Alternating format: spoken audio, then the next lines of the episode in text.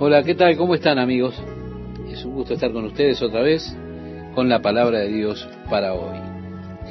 Qué interesante, en este punto el rey de Babilonia se había levantado hacia el dominio mundial. Sí, era un imperio de dominio mundial.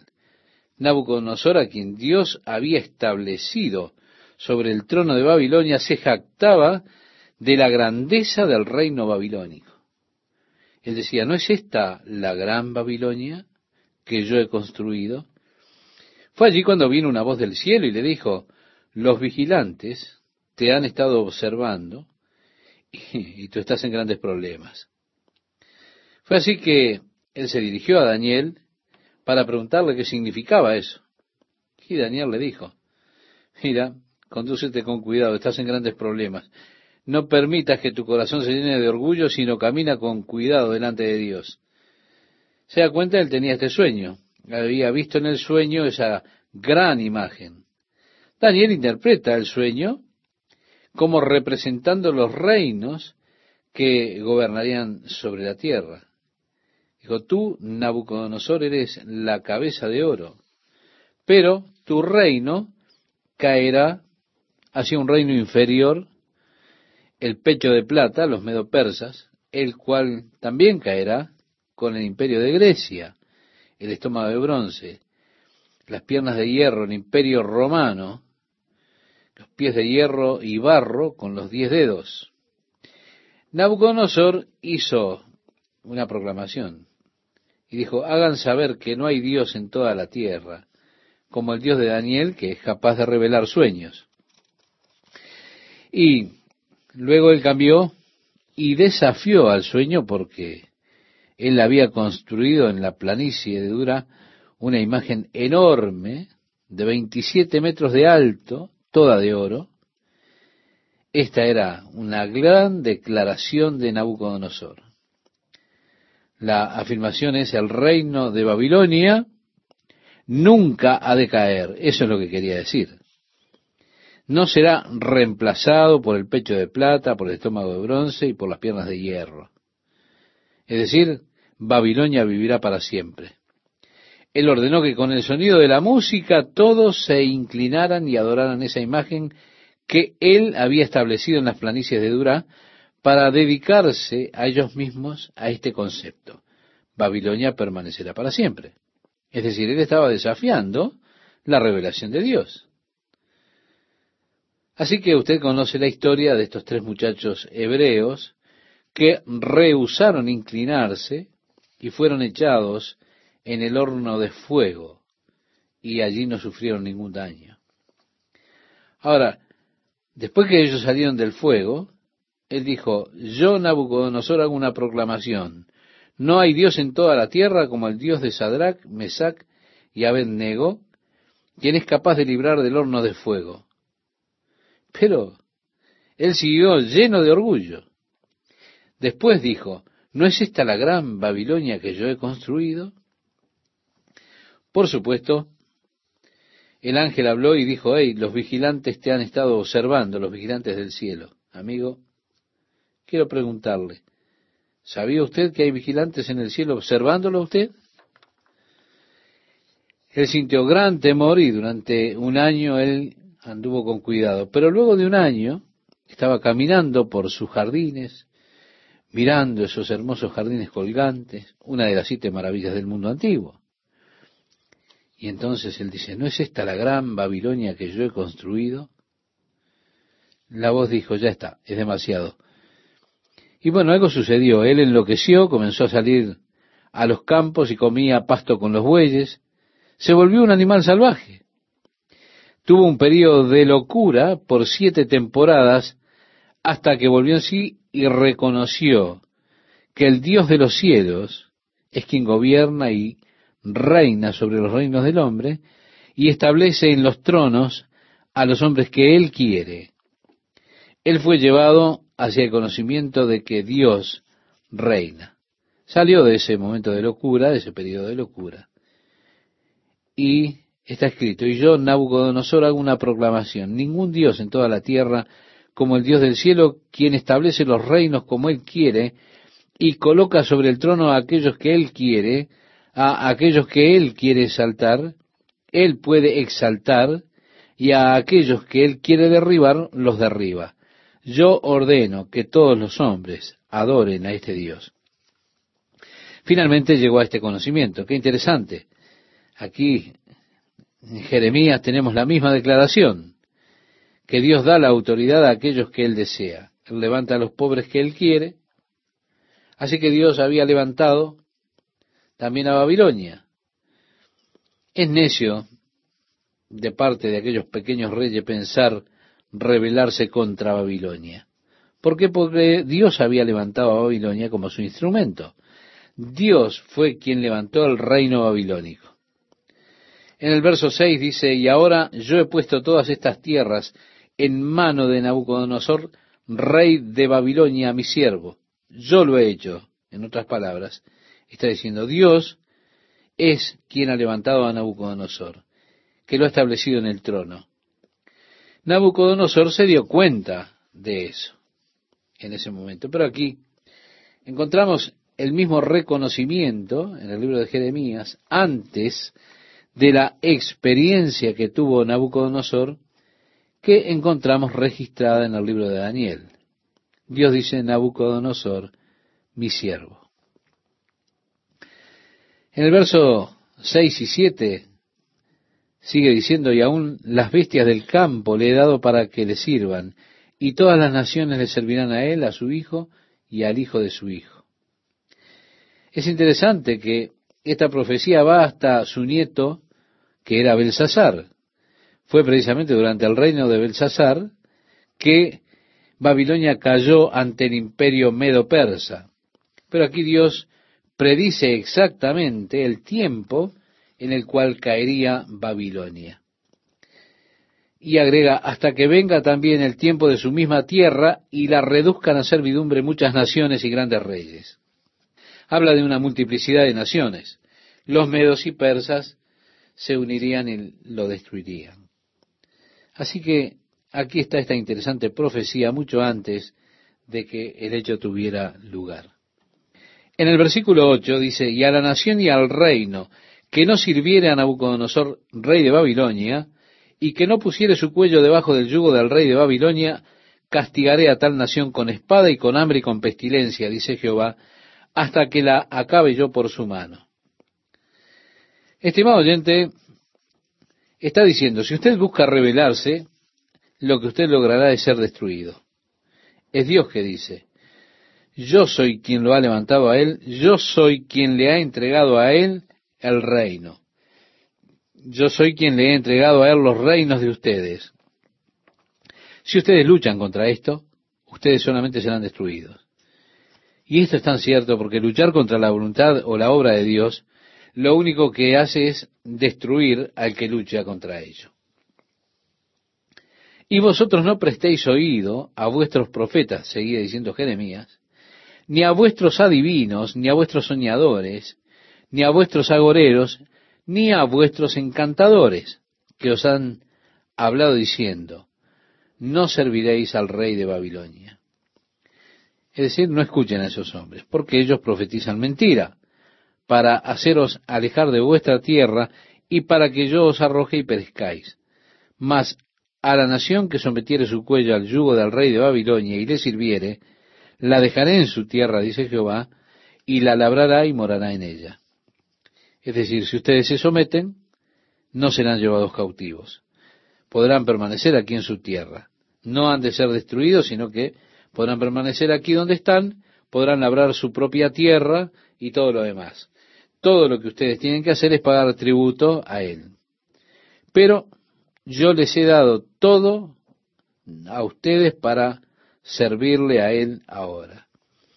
Y así fue porque Judá buscó luchar contra Nabucodonosor y fue destruido y llevado cautivo a Babilonia, mientras que los otros reyes que escucharon la voz de Jeremías en cuanto a someterse a Babilonia, pudieron permanecer en sus propias tierras, pudieron seguir labrando sus propios territorios. Así que aquí Jeremías está hablando. Y agrega, hablé también a Sedequías, rey de Judá, conforme a todas estas palabras, diciendo, someted vuestros cuellos al yugo del rey de Babilonia y servidle a él y a su pueblo y vivid. Les está diciendo, solo ríndanse, no intenten luchar, no se rebelen, solamente ríndanse a él y van a poder vivir. Y agrega además, ¿por qué moriréis tú y tu pueblo a espada de hambre y de pestilencia? Según ha dicho Jehová de la nación que no sirviera al rey de Babilonia. No oigáis las palabras de los profetas que os hablan diciendo, no serviréis al rey de Babilonia porque profetizan mentira. Nosotros, estimado oyente, estaremos llegando un poco más adelante cuando nos toque el estudio al profeta Habacuc. Habacuc estuvo profetizando casi al mismo tiempo que Jeremías. Habacuc comienza su pequeño libro orando al Señor y diciendo, oh Señor, por favor, no me muestres nada más, no puedo con esto. Dios, todo este sistema se está cayendo al precipicio y tú no harás nada al respecto. Hay toda clase de corrupción gubernamental, toda clase de sobornos, hombres malvados están reinando. Y Dios, las cosas se están poniendo peores y por favor yo prefiero no saber nada de lo que va a suceder porque ya no puedo más con esto, Señor. Sí, ver todas estas cosas sucediendo y tú no harás nada al respecto. Dios le dijo a Habacuc, Habacuc, yo estoy haciendo algo al respecto. Pero si te digo lo que he estado haciendo, tú no me creerías. Habacuc dijo, bueno, inténtalo, Señor.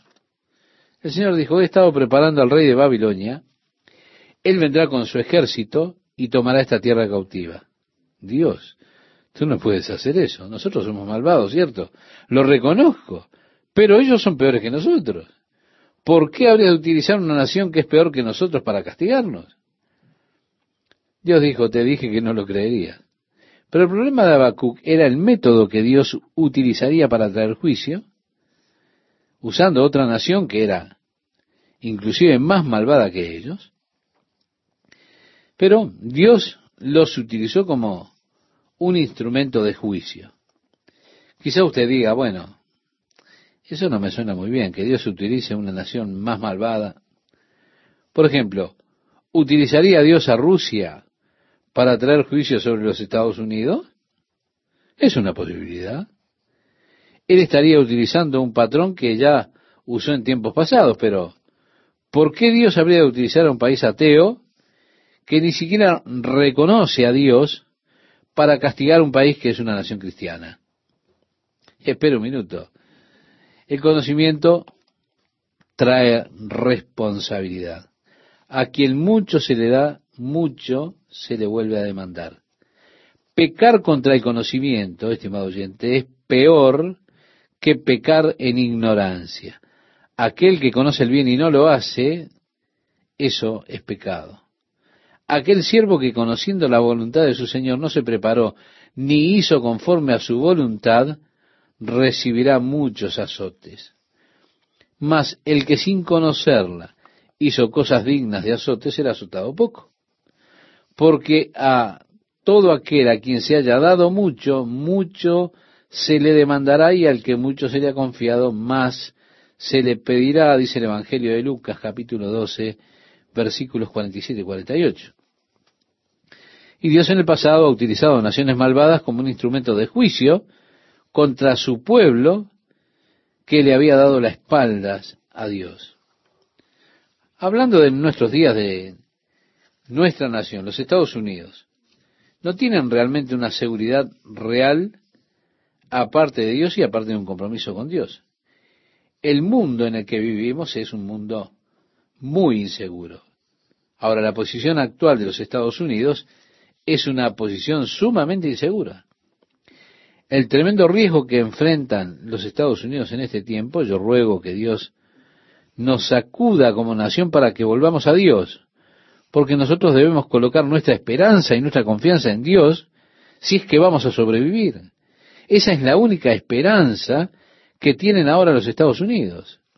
Así que Jeremías está llevando el mensaje para que el pueblo pueda regresar a Dios, para que Dios pueda tener un respiro y pueda decir, muy bien, no tengo por qué destruirlos. Y Dios está dando un mensaje a los Estados Unidos en el día de hoy.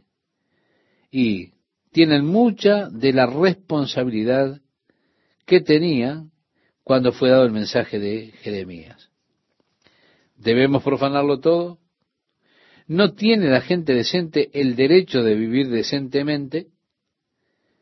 ¿No quiere decir la libertad constitucional que nosotros debemos exponer a todos, a las mentes pervertidas y profanas? Yo espero que no. Jeremías estaba advirtiendo a la nación de Israel. Las condiciones que existían en Israel pueden ser las mismas que existen hoy en Estados Unidos. Podemos encontrar un paralelismo aquí. Israel era conocida como la nación de Dios, el pueblo de Dios, pero se apartaron de Dios. Ellos se llenaron de inmoralidad. Los sacerdotes, los profetas eran falsos, los pastores desviaban a las personas. Ellos llevaban mensajes de consuelo y ridiculizaban a los profetas de Dios que advertían a las personas que vendría el juicio. Y les decían, no, ellos solo son profetas del día del juicio y se burlaban del asunto. Así que él habla aquí a Sedequías y le dice, no oigáis las palabras de los profetas que os hablan diciendo, no serviréis al rey de Babilonia, porque os profetizan mentira. Porque yo no los envié, dice Jehová. En el versículo 15 del capítulo 27, leemos, y ellos profetizan falsamente en mi nombre, para que yo os arroje y perezcáis vosotros, y los profetas que os profetizan. También a los sacerdotes y a todo este pueblo hablé diciendo, así ha dicho Jehová, no oigáis las palabras de vuestros profetas que os profetizan diciendo, he aquí que los utensilios de la casa de Jehová volverán de Babilonia ahora pronto, porque os profetizan mentira. Es decir, estos profetas andan por ahí diciendo, así ha dicho Jehová, oh, las vasijas que Nabucodonosor tomó, aquellas de oro, pronto serán traídas de regreso. Estarán aquí de nuevo, así ha dicho Jehová. Jeremías dijo, no escuchen eso, eso es mentira. No los oigáis, servid al rey de Babilonia y vivid, ¿por qué ha de ser desolada esta ciudad? Y así sigue hasta el versículo 19. Esto fue, por supuesto, todo esto que se menciona fue hecho por Salomón, que fue quien lo puso allí donde los sacerdotes se bañaban y oficiaban. Y continúa así hasta el versículo 22, eh, con este detalle que usted puede leer eh, allí en su casa. Dice al final, el versículo 22, a Babilonia serán transportados y allí estarán hasta el día en que yo los visite, dice Jehová, y después los traeré y los restauraré a este lugar. Así que los falsos profetas estaban diciendo, ah, las vasijas pronto vendrán, pronto regresarán. Jeremías dice, eso es una mentira. Las vasijas que están allí, aquellas que no han sido llevadas, pronto serán quitadas también. También se las llevarán. No crean sus mentiras. Si ellos realmente son profetas, que intercedan para que el resto que no ha sido llevado no sea quitado. Bien, cuando Nabucodonosor regresó, quedó probado que Jeremías era el verdadero profeta de Dios. ¿Por qué? Porque él tomó el bronce, los pilares y el resto de los objetos de valor que habían quedado en la ciudad y se los llevó cautivos a Babilonia. Ellos no regresaron hasta el tiempo de Nehemías, que recibió órdenes del rey Artajerjes para que regresara y restaurara, reconstruyera Jerusalén. Y allí estaba Esdras durante ese periodo. Llevaron, por supuesto, de regreso todos los tesoros. Y el rey dijo, lleven de regreso todos los tesoros a la casa de su señor. Sí, Esdras tenía una gran responsabilidad porque él tenía mucho oro y plata y metales preciosos. Tenía temor porque el área entre allí y Jerusalén estaba saturada de bandidos. Entonces tenemos todo este tesoro. Pero no quería pedirle al rey una guardia de soldados que fueran con él porque él les había dicho a ellos cuán grande era Dios. El Dios al que nosotros servimos. Él gobierna sobre todo, había dicho. Y ahora él realmente se encontraba con esta dificultad porque tenía todo este tesoro, pero estaba preocupado por llevarlo de regreso de manera segura, luego de haber alardeado acerca de Dios. Así que él dijo, nosotros ponemos nuestra confianza en el Señor y salimos, por supuesto. el Señor los hizo llegar con todo el tesoro al lugar que tenían que llegar con toda seguridad. ¿Qué tal amigas y amigos? ¿Cómo están? En nuestro pasaje que mencionaba Esteban, yo le invito a que usted abra su Biblia y me acompañe a darle lectura. Tenemos allí unos cuantos versículos para leer. Dice así, aconteció en el mismo año, en el principio del reinado del rey Ezequías, rey de Judá, en el año cuarto, en el quinto mes que Ananías, hijo de Asur, profeta que era de Gabaón, me habló en la casa de Jehová delante de los sacerdotes y de todo el pueblo, diciendo, Así habló Jehová de los ejércitos, Dios de Israel, diciendo, Quebraré el yugo del rey de Babilonia. Dentro de dos años haré volver a este lugar todos los utensilios de la casa de Jehová que Nabucodonosor, rey de Babilonia, tomó de este lugar para llevarlos a Babilonia. Bien, esta fue la profecía de la que Jeremías había hablado en contra con anterioridad. Pero ahora estos hombres están diciendo dos años y todos volverán. Así que está Jeremías parado allí y hace esta profecía. Y yo haré volver a este lugar a Jeconías, hijo de Joacín, rey de Judá, y a todos los transportados de Judá que entraron en Babilonia. Dice Jehová, porque yo quebrantaré el yugo del rey de Babilonia. Entonces respondió el profeta Jeremías al profeta Ananías, delante de los sacerdotes y delante de todo el pueblo que estaba en la casa de Jehová. Y dijo el profeta Jeremías, Amén, así lo haga Jehová. Confirme Jehová tus palabras con las cuales profetizaste que los utensilios de la casa de Jehová y todos los transportados han de ser devueltos de Babilonia a este lugar. Con todo eso, oye ahora esta palabra que yo hablo en tus oídos y en los oídos de todo el pueblo. Los profetas que fueron antes de mí y antes de ti en tiempos pasados, profetizaron guerra, aflicción y pestilencia contra muchas tierras y contra grandes reinos. El profeta que profetiza paz, cuando se cumpla la palabra del profeta, será conocido como el profeta que Jehová en verdad envió. Ahora Jeremías dice, miren, muchos profetizaron antes, nosotros creeremos cuando veamos paz. Cuando veamos las cosas que vienen de regreso, entonces creeremos en ti. Así que este Ananías va un paso más allá.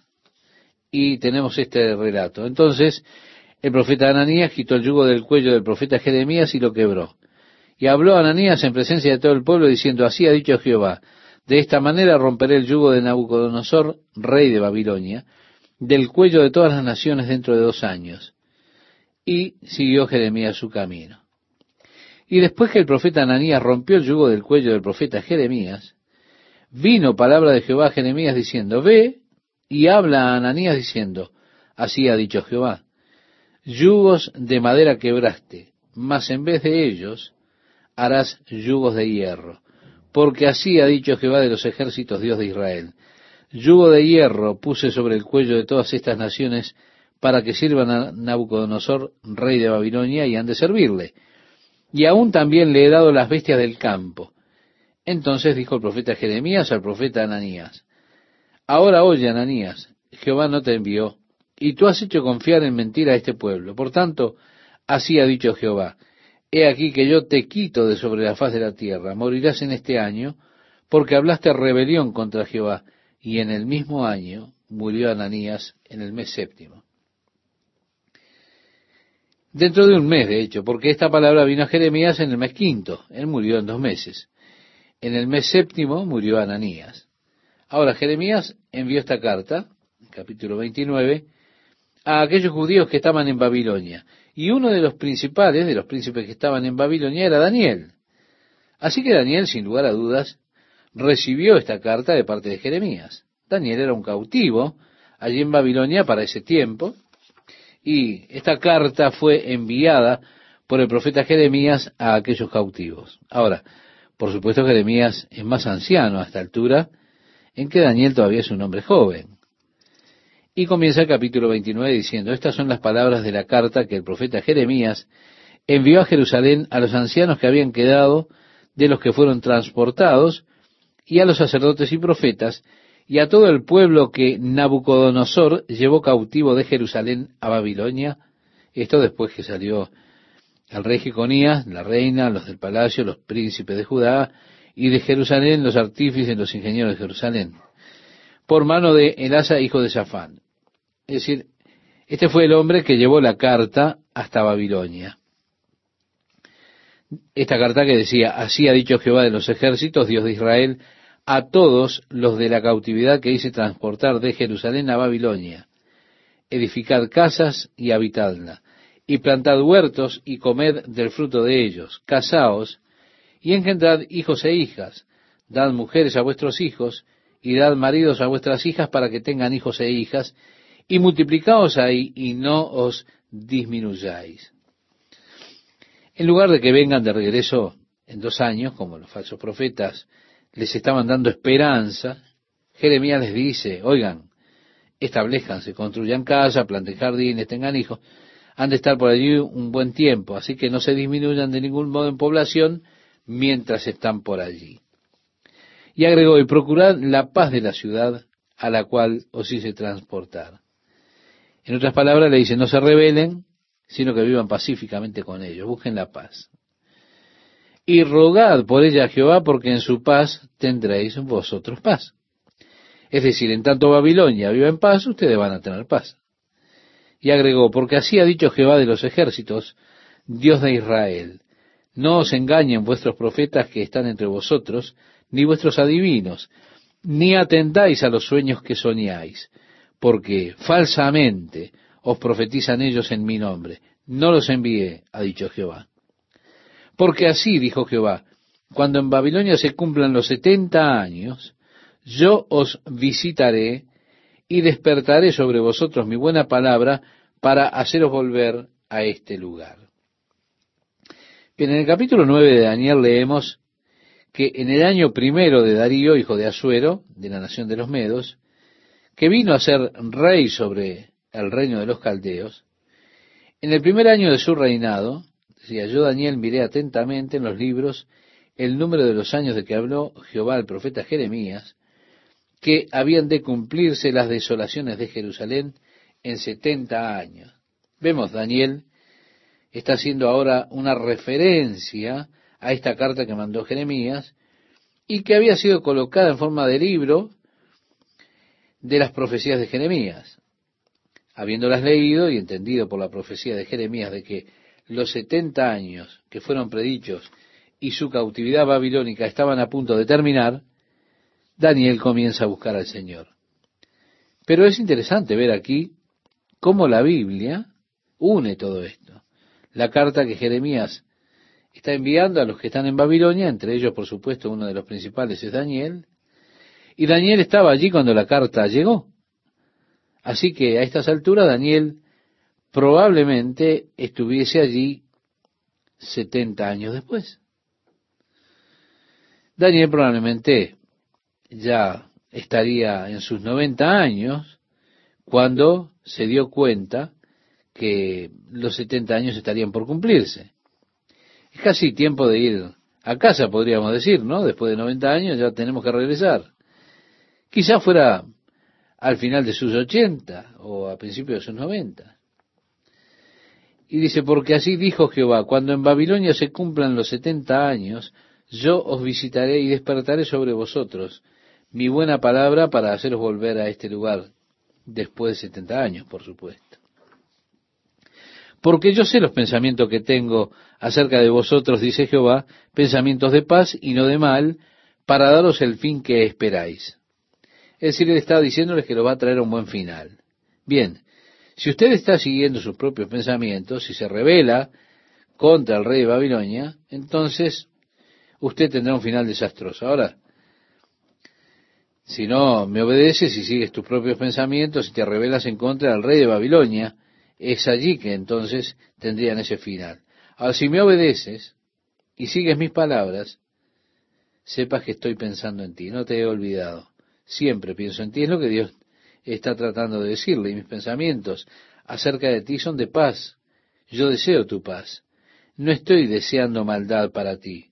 No te he olvidado. Es lo que Dios intenta comunicarle allí al pueblo que está en Babilonia.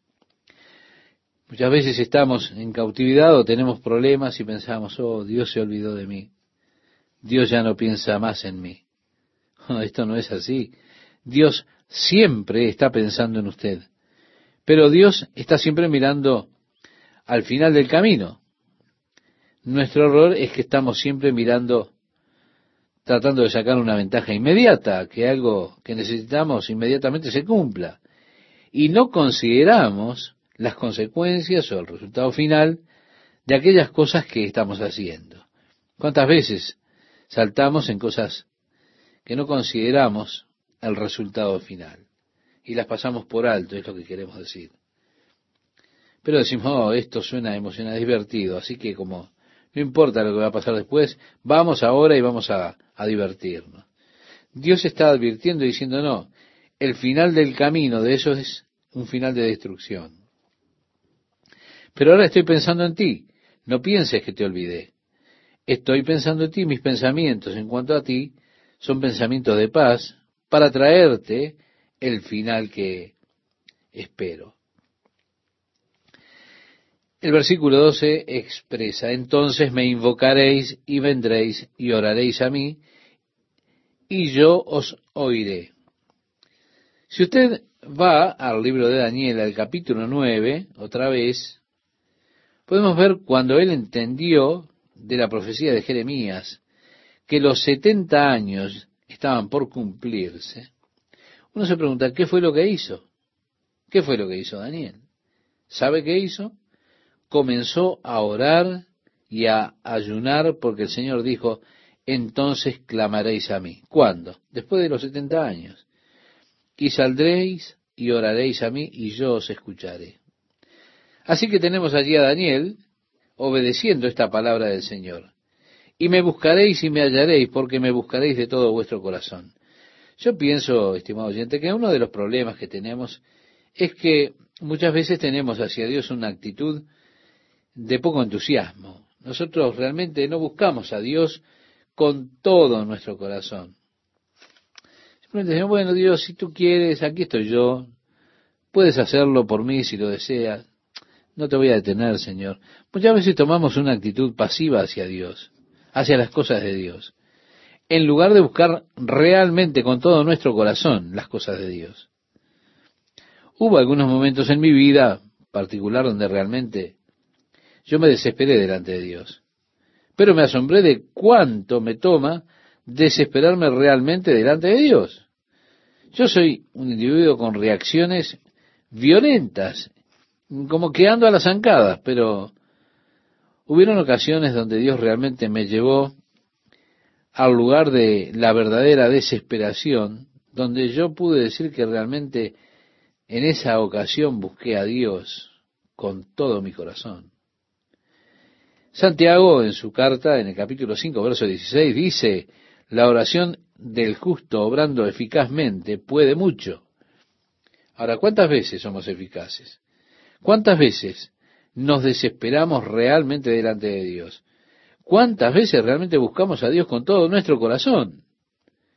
Porque Dios dice, en ese día yo los hallaré.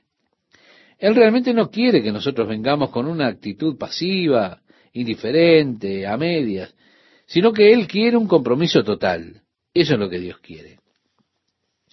Continúa diciendo el profeta, y seré hallado por vosotros, dice Jehová, y haré volver vuestra cautividad, y os reuniré de todas las naciones y de todos los lugares a donde os arrojé, dice Jehová, y os haré volver al lugar de donde os hice llevar.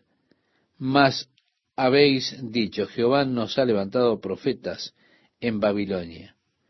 Pero así ha dicho Jehová acerca del rey que está sentado sobre el trono de David, y de todo el pueblo que mora en esta ciudad, de vuestros hermanos que no salieron con vosotros en cautiverio. Así ha dicho Jehová de los ejércitos. He aquí envío yo contra ellos espada, hambre y pestilencia, y los pondré como los higos malos, que de tan malos no se pueden comer. Sí, una referencia al mensaje a la corte de Sedequías, donde Dios le dijo a aquellos que eran llevados lejos que eran buenos higos, pero aquellos que eran dejados allí serían como higos malos y serían destruidos. Nada habría de quedar, ningún valor tenían ellos. Los perseguiré con espada, con hambre y con pestilencia, y los daré por escarnio a todos los reinos de la tierra, por maldición y por espanto, y por burla y por afrenta para todas las naciones, entre las cuales los he arrojado, por cuanto no oyeron mis palabras, dice Jehová, que les envié por mis siervos los profetas, desde temprano y sin cesar, y no habéis escuchado, dice Jehová. Oíd pues palabra de Jehová, vosotros todos los transportados que envié de Jerusalén a Babilonia. Así ha dicho Jehová de los ejércitos, Dios de Israel, acerca de Acab. Bien, ahora Dios está hablando acerca de Acab. Acab, hijo de Colaías, y acerca de Sedequías. Bueno, ¿quiénes son estos dos hombres? No lo sabemos. Son mencionados en este lugar, pero no son mencionados en ningún otro lugar, en ninguna otra parte de las Escrituras. Ellos eran un par de estos falsos profetas. Estaban profetizando mentiras en nombre del Señor. Así que Dios habla contra este Acab y Sedequías, quien quiera que ellos fueran. No era el rey Acab, por supuesto, tampoco el profeta del futuro Sedequías, sino que son dos personas que se mencionan aquí. Hijo de Masías, que os profetizan falsamente en mi nombre, he aquí los entrego yo en mano de Nabucodonosor, rey de Babilonia, y él los matará delante de vuestros ojos. Sí, esos son dos falsos profetas.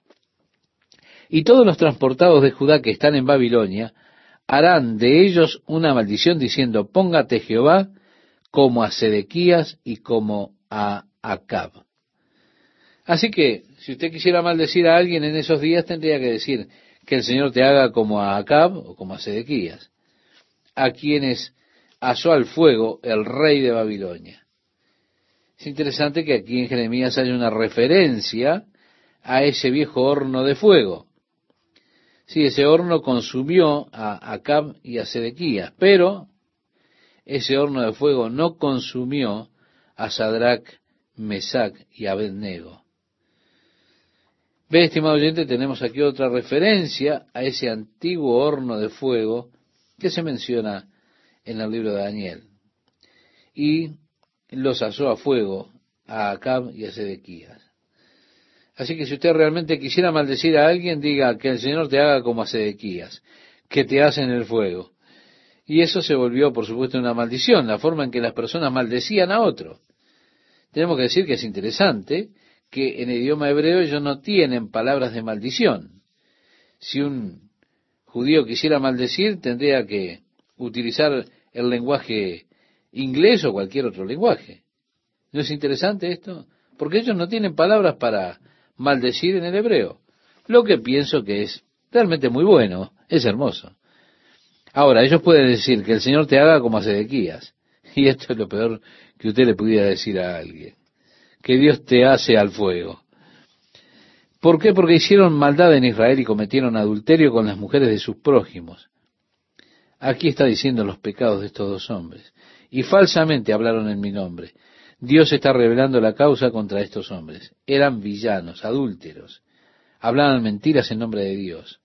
Palabra que no les mandé, decía el profeta, lo cual yo sé y testifico, dice Jehová. Wow, esto es muy pesado. Dios dice, hey, yo soy testigo, yo sé, yo sé lo que ellos están haciendo. Recuerda en el libro de Apocalipsis capítulos 2 y 3 Jesús habla con las siete iglesias y una y otra vez le dice a las iglesias en cada carta, yo conozco tus obras, es decir, yo sé lo que está pasando, sé lo que está sucediendo. Y cuando Dios comienza a dar testimonio en contra suya, créame, ¿eh?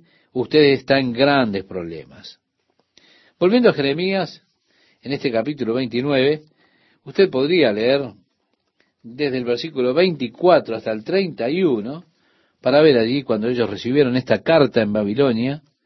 Entonces, este hombre envió una carta de regreso al sacerdote y él dijo, tú debes poner a Jeremías en prisión, ponle en el cepo. El hombre escribió, este que escribió esta carta, lo dice en el versículo 31 acerca de Semaías de Neelán, porque os profetizó Semaías y yo no lo envié y os hizo confiar en mentira, por tanto así ha dicho Jehová, he aquí que yo castigaré a Semaías de Neelán y a su descendencia. No tendrá varón que more entre este pueblo, ni verá el bien que haré yo a mi pueblo, dice Jehová, porque contra Jehová ha hablado rebelión.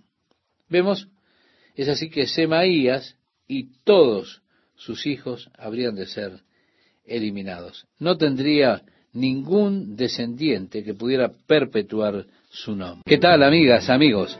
Llegamos al capítulo 30 de Jeremías. Y llegar al capítulo 30 nos dice que en los próximos cuatro capítulos estaremos entrando en eventos futuros. Esto ahora del periodo de la gran tribulación nos habla que esto tiene que ver con el futuro. Está escribiendo acerca de ese periodo de tiempo. Los siete años finales en los cuales Dios ha de tratar con la nación de Israel nuevamente. ¿Por qué están determinados, según el profeta Daniel, setenta siete sobre la nación de Israel? Así lo dice el capítulo nueve de Daniel.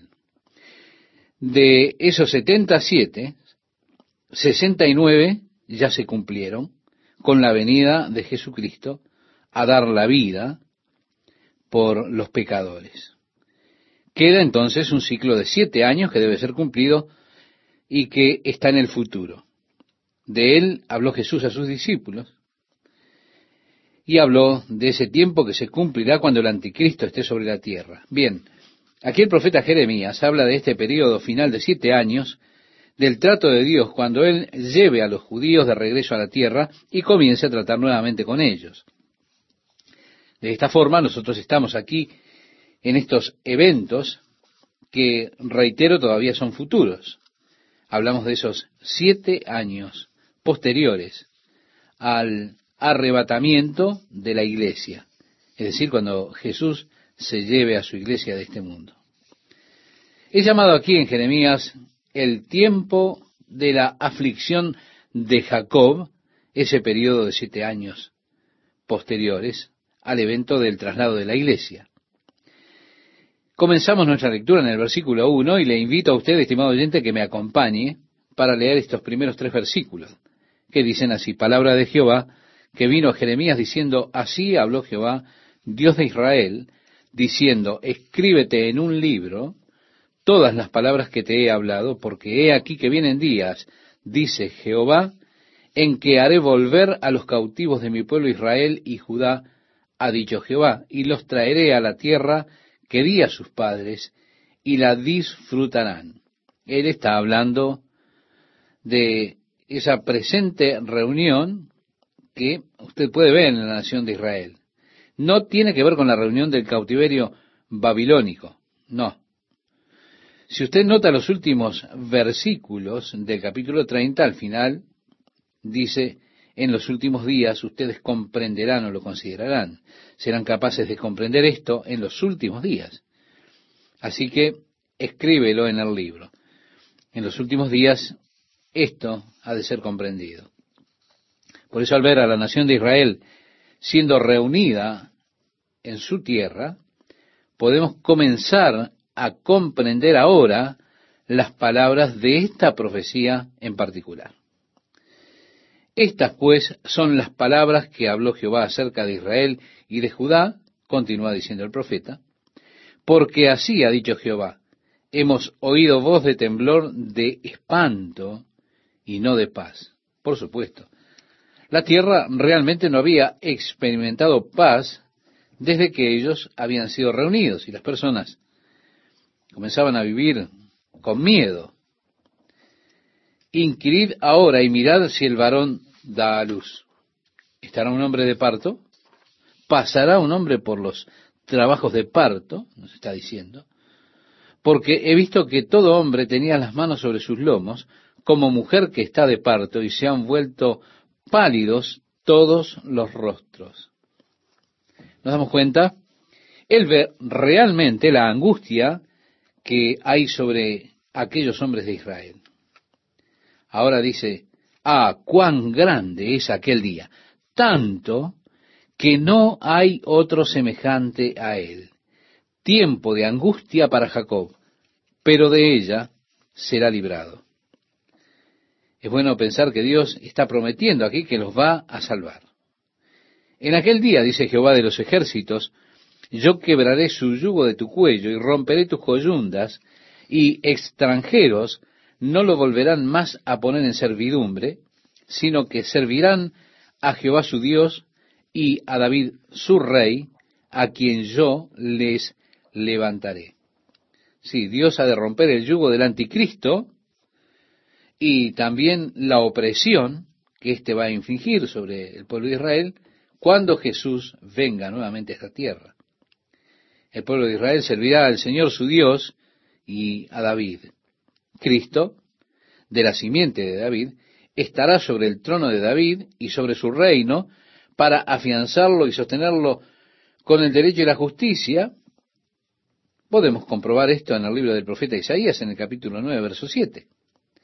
A quien yo les levantaré, dice Dios. Y continúa Jeremías diciendo, así que tú no temas, Jacob, siervo mío, declara el Señor, ni te atemorices, Israel, porque te salvaré del lugar remoto y a tu descendencia de la tierra de su cautiverio, y volverá Jacob y estará tranquilo y seguro, y nadie lo atemorizará. Esto ocurrirá cuando Jesús venga otra vez. Reunirá a los desterrados de Israel, juntará a los dispersos de Judá de los cuatro confines de la tierra, e Israel será traído de regreso y ha de reconocer a Jesús y le servirán a él. El verso 11 nos dice, porque yo estoy contigo, declara el Señor, para salvarte. Porque todo Israel ha de ser salvo, como dice la Escritura.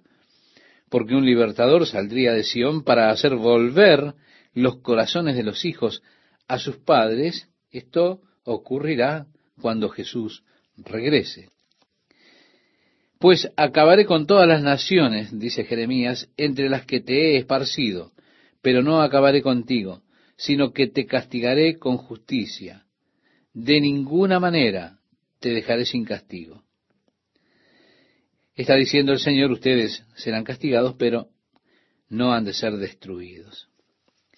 Porque así dice el Señor, incurable es tu quebranto y grave tu herida. No hay quien defienda tu causa. No hay cura para tu llaga, no hay mejoría para ti. Todos tus amantes te han olvidado, ya no te buscan. Porque con herida de enemigo te han herido, con castigo de hombre cruel, por lo grande de tu iniquidad y lo numeroso de tus pecados. ¿Por qué gritas a causa de tu quebranto? Tu dolor es incurable, por lo grande de tu iniquidad y lo numeroso de tus pecados te he hecho esto. Por tanto, todos los que te devoran serán devorados, y todos tus adversarios, todos ellos, irán al cautiverio. Todos los que te saquean serán saqueados, y a todos los que te despojan los daré al despojo. Estimado oyente, si usted recuerda, Jesús dijo en el Evangelio de Mateo, cuando Él regrese de nuevo, cuando el Hijo del Hombre venga en su reino, entonces reunirá a las naciones para el juicio y separará como un pastor separa las ovejas de las cabras. Le dirá a aquellos que están a su mano derecha, vengan benditos del Padre, hereden al reino, que ha sido preparado desde la fundación del mundo. Y les dirá, entra en el gozo de tu Señor, porque tuve hambre y me diste de comer, sed y me dieron de beber, desnudo y me vistieron, en prisión y enfermo y me visitaron. Pero a los que estarán a su mano izquierda, él dirá, apártense de mí, obradores de iniquidad, al juicio eterno, o la geena, el cual ha sido preparado para Satanás y sus ángeles. Porque tuve hambre y no me alimentaron, sed y no me dieron de beber, desnudo y no me vistieron. Y allí tenemos la pregunta de estas personas. Señor, ¿cuándo te vimos hambriento? ¿Cuándo te vimos desnudo? ¿Cuándo te vimos en esas condiciones? Y él dirá, en cuanto no lo hicieron con mis hermanos, el menor de mis hermanos, a mí no lo hicieron. Usted puede leer esto en el capítulo 25 del Evangelio de Mateo, comenzando en el versículo 31. Jesús está hablando acerca de los judíos y el trato de las naciones con los judíos. Las naciones han de ser llevadas a juicio ante Dios por el trato que le dieron a la raza judía. Por eso es tan importante para nosotros mantener siempre una posición a favor de Israel como nación. ¿Por qué? Porque Dios ha de juzgar las naciones por su trato con sus hermanos del pueblo judío. Sí, los hermanos de Jesús son la nación judía. Así que Jesús aquí está diciendo lo mismo a través del profeta Jeremías. Todos los que te devoran serán devorados, todos tus adversarios, todos ellos irán al cautiverio, los que te saquean serán saqueados, los que te despojan los daré al despojo. ¿Se da cuenta? Y agrega, porque yo te devolveré la salud y te sanaré de tus heridas, declara el Señor, porque te han llamado la desechada diciendo, esta es Sión, nadie se preocupa por ella. Así dice el Señor, restauraré el bienestar de las tiendas de Jacob y tendré misericordia de sus moradas. La ciudad será reedificada sobre sus ruinas y la ciudad de Jerusalén, estimado oyente, ha sido edificada sobre ruinas. Y el palacio se asentará como estaba, saldrá de ellos el canto de acción de gracias y la voz de los que se divierten. Los multiplicaré y no disminuirán, los honraré y no serán despreciados, y serán sus hijos como antes. Su congregación delante de mí será confirmada y castigaré a todos sus opresores. Vemos entonces la gloriosa restauración de la nación de Israel. Miren, hay maestros de Biblia que niegan este aspecto de verdad bíblica. Es un hecho desafortunado, pero hay muchos ministros que fueron engañados y llevados hacia una posición antisemita. Ellos dicen, Dios ya ha terminado con la nación de Israel. La iglesia es ahora Israel. Todas las promesas que Dios le dio a Israel ahora se aplican a la iglesia y la iglesia es ahora el Israel espiritual. Y Dios ha terminado para siempre su trato con la nación de Israel. Como pueblo ellos están acabados. Ya tuvieron su oportunidad, pero Dios los desechó para siempre. Oh, no es así. Claro que no. Estas personas son estudiosas del Antiguo Testamento. Si ellos leyeran el Antiguo Testamento, se darían cuenta que Dios está haciendo estas promesas a la nación de Israel, a la simiente de Jacob. Ellos no pueden aplicar estas promesas a la iglesia ni siquiera en una forma espiritual. Debido a que estas personas interpretan mal las escrituras, tienen tal falta de entendimiento de las profecías del Antiguo Testamento. Por eso ellos cometen el segundo error y dicen entonces que la iglesia ha de atravesar la gran tribulación, porque en la tribulación Dios habla de los santos, Dios habla de los escogidos.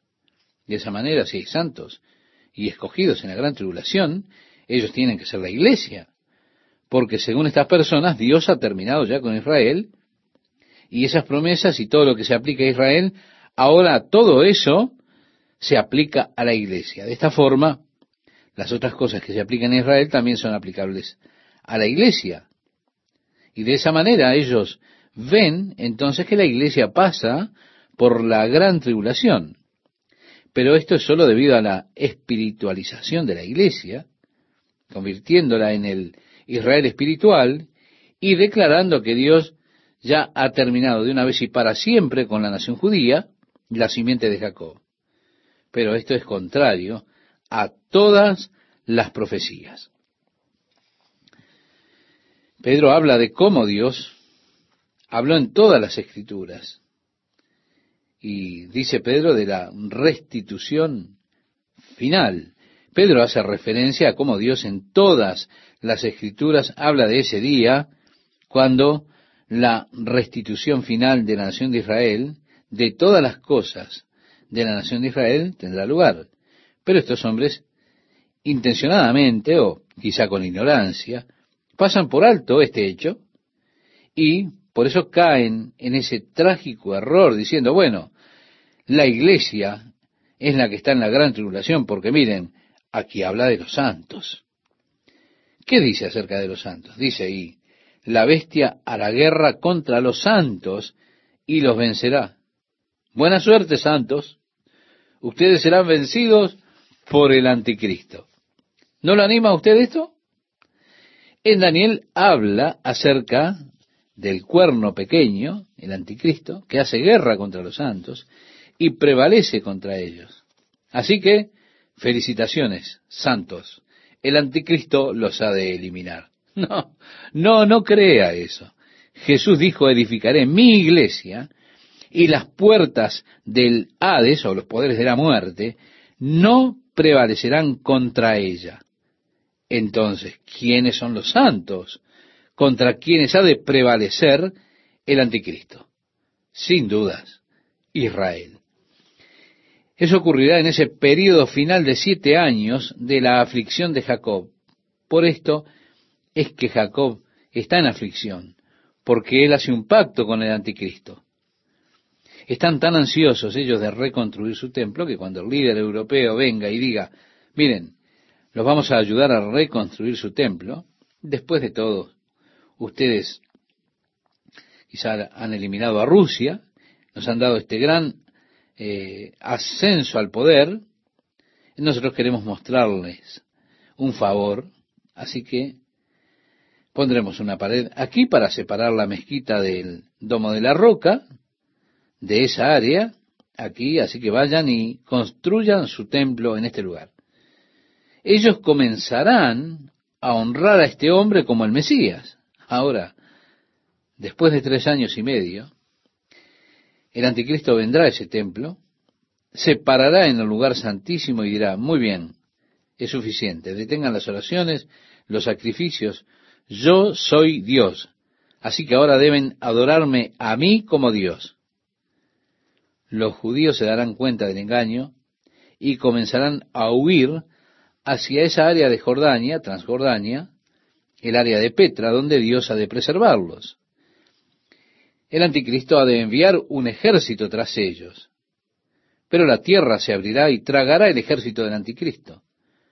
Luego él hará guerra contra el remanente de los judíos que aún quedan en la tierra, tratando de erradicarlos el tiempo de la aflicción de Jacob.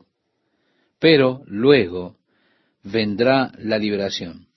Porque cuando el anticristo comience a moverse con sus fuerzas europeas para conquistar África, ha de atravesar Egipto, llegará a los límites de Etiopía, se ha de mover hacia una conquista de África. En ese momento, él ha de escuchar noticias de que las fuerzas de China y Rusia se han unido y se están moviendo a través del Éufrates en una invasión masiva a Europa.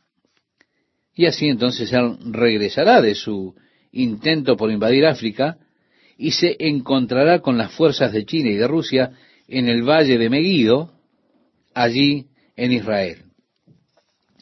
Allí lucharán en ese último gran conflicto. Y mientras estos ejércitos del mundo millones de personas llevados a ese lugar, donde ocurrirá ese holocausto, tanto que la sangre estará corriendo por los frenos de los caballos, así se nos dice, a través de todo ese valle. Luego, dice la Biblia, el libertador vendrá de Sión. Miren, él viene con diez mil de sus santos. Estamos hablando de Jesús ha de colocar su pie sobre el monte de los olivos, y así se dará un terremoto, ocurrirá un terremoto que ha de partir el monte de los olivos en dos. Una parte quedará hacia el norte y otra hacia el sur, formando un nuevo valle hacia el área del mar muerto. Y por debajo brotará una fuente, y un río fluirá de Jerusalén que irá hacia el mar muerto una parte de él se dividirá e irá hacia el mar Mediterráneo. Y cuando las aguas vayan al mar muerto, el mar muerto ya no será un mar muerto, sino que tendrá vida, estará activo. Ellos comenzarán a tener allí una industria pesquera en el área del mar muerto, y en Gadí será un lugar desecado de las redes de los pescadores, de acuerdo a las profecías. Todo esto Dios lo ha predicho de antemano, cuando Jesús regrese por el resplandor de su venida y por la palabra que sale de su boca, Él ha de destruir a ese hombre de pecado, el anticristo, el falso Mesías, y se sentará sobre el trono de David, establecerá el reino de Dios sobre la tierra, y gobernará sobre la nación con vara de hierro. Él ha dicho a quienes han vencido, en las cartas de Apocalipsis, en el capítulo 2 y 3 usted puede leer, que gobernarán y reinarán con él sobre las naciones. Y nosotros reinaremos con él como reyes y sacerdotes, y así él establecerá el reino de Dios aquí en la tierra. Por eso nuestra oración en el conocido Padre nuestro es, venga tu reino, sea hecha tu voluntad como en el cielo, así también en la tierra. Esta oración será consumada cuando veamos ese día glorioso del reino de Dios aquí en la tierra. Forjarán sus espadas en rejas de arado, sus lanzas en podaderas. Según Isaías capítulo 2, verso 4, no alzará espada nación contra nación, ni se adestrarán más para la guerra. Y un niño los conducirá, el lobo morará con el cordero. ¿Por qué? Porque no habrá más guerra, no habrá más violencia cuando está el reino de Dios sobre la tierra. Será el verdadero reino de justicia, gozo y paz. Ese es el reino que nosotros compartiremos por la gracia de Dios y el amor para nosotros a través de Jesucristo. Usted puede leer hasta el versículo 24 de este capítulo 30, estimado oyente, y comprenderá cómo en esta tribulación, como un torbellino de Dios, ocurrirá hasta que se cumplan todos los propósitos de Dios. Luego el reino será establecido. El libro de Apocalipsis termina con las palabras, el espíritu y la esposa dicen, ven, y el que oye diga, ven, y el que tiene sed venga, y el que desee que tome gratuitamente del agua de la vida. Así concluye el libro de Apocalipsis, el capítulo 22, verso 20 de ese libro. Oh, cómo anhelo, estimado oyente, que llegue ese día, cuando Jesús venga y establezca su justo reino sobre la tierra. Espero ese día con anhelo. El día cuando veamos al mundo que Dios pretendía, el mundo que Dios quiso al comienzo, un mundo limpio de toda esta polución física y espiritual, donde vivamos juntos en el amor de Dios, en su justicia, en su paz, en su gloria. Estoy tan agradecido de que Dios haya ordenado que yo tenga un lugar y una parte en ese reino.